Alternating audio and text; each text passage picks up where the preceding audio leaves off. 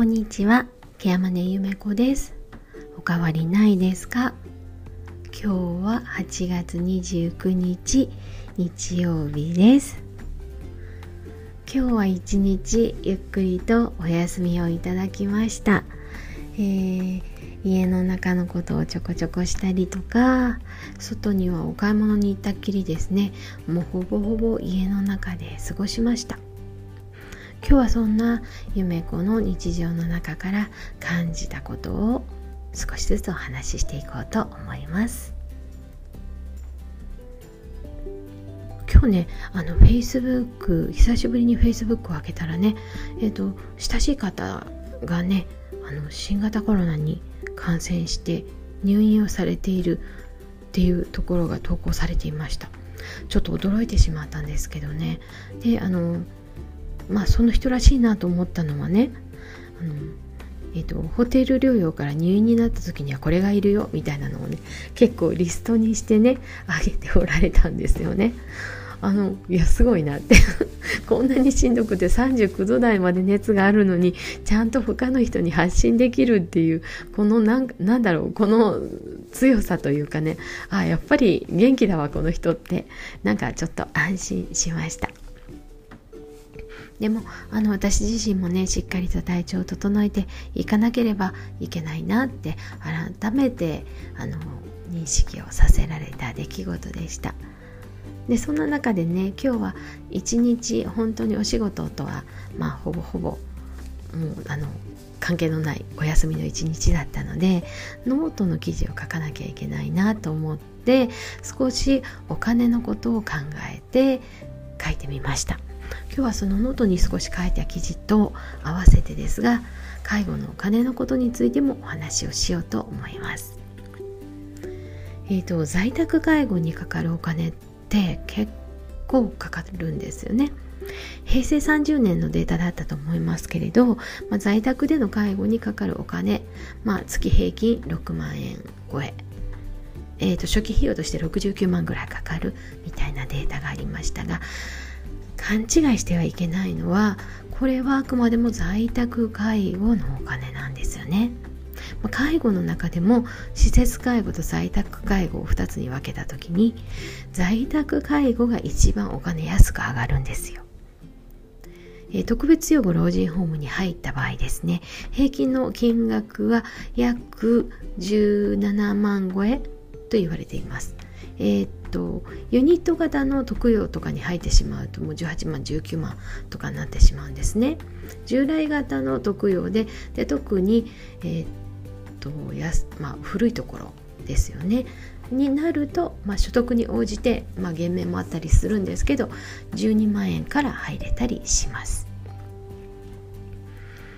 えー、老人保健施設という施設もあります。特別養護老人ホームですぐに入れるところではないのでね。順番待ちもたくさんあります。そんな時に、まあ、ちょっと順番待ちも兼ねて、まあ、在宅とのつなぎ施設である老人保健施設に入ったりすることもあるんですが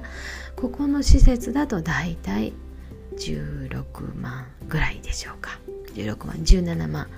になりますね。ユニット型の新しいところになるとやっぱりさっき言ったように18万ぐらいはかかってきます。なかなかそんなお金出せるかなっていうとこなんですよね。えっと現在ののというか、えっと、厚生年金、えっと、定年まで働き続けて厚生年金で年金お金をもらっている年金金額なんですけれども、えっと、平均が月にすると14万円と言われています。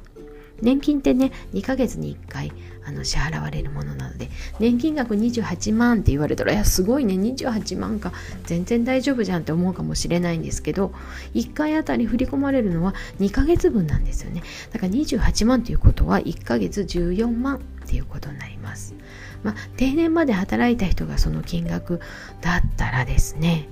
今実際に施設に入る人たちってお金足りてないっていうのが現実なんですよね。じゃあどうしてるのかっていうと皆さん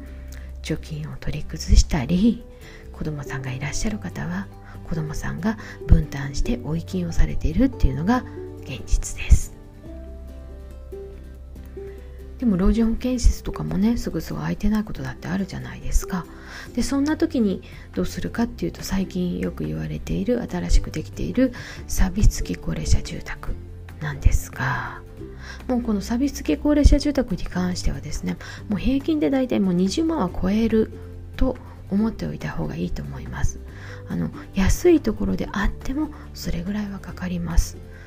えーと、例えばうちの施設なんかでも、えーと、サクッとね1ヶ月あたりの費用計算したら17万5千円ぐらいなんですよね。でこれプラス介護保険の1割負担のお金がかかってくるんです。だから、まあ、例えば要介護1の方だったらそのお金プラス、まあ、満額使うかな使わないかもしれないけど、まあ、満額使ったら1万6000円。なので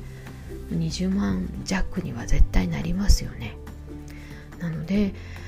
介護のお金って本当に大変だなっていうのが実感です。仕事でね毎月こういうお金の計算をしたりしているんですけれどじゃあいざ自分に振り返ってじゃあ自分はどうなのって考えたらなんかそんなお金貯めてないですよね。一時ねあの老後資金として1人2000万円問題っていうのが出ましたよね。じゃあ本当に1人1人頭2000万円貯められてるのかって言われたらあとんでもないしとても届かないですよね。あのよく言われるんですけど、まあ、日本はセーフティーネットがあっていざとなったら生活保護だなんてあの、ね、軽く言う人もいますけどいや本当にそういうことなんだろうなっていうふうに思ったりもします。まあ、今日はねノートを書こうと思っていろいろお金のことを改めて考えてみた中であ自分自身も介護に関わる仕事をしているのにやっぱその辺の認識のところがあんまり持ててないんだなっていうことに気づきました。まあ、これから頑張って節約してお金を貯めていくとか、まあ、でも多分ね節約してお金を貯めていくっていうのもまあ一つだと思うんですけどまあそれができる人ばかりではないと思うんですよね。じゃあ一番いい方法は何かって言ったら、まあ、できるだけ介護の期間を短くするっていうことなんですよね。まあ、つまりなるべく自分のことは自分でする期間を長く持つ、まあ、健康でいられる時間ですねを長く持つように努力をするっていうのが、まあ、一番のいい方法なのかしらね？なんて今日も考えてみました。えー、できるかな？どうかなっていろいろ考えたりもしますけれど、まあ、それでもストレスためずに毎日元気で、まあ、ご飯を美味しいと思えたり日々の暮らしがあ今日も一日無事で終わってよかったななんて思えたらそれでいいのかな？なんて思います。そして何より病気をしないこと、えー、こんこんな今ね新型コロナ禍の中ですけれどもまあできる限り感染予防をして元気で過ごしていきたいななんて思いました。今日は思いついたことを少しお話ししてみました。最後まで聞いてくださってありがとうございました。ケアマネゆめこでした。また来ますね。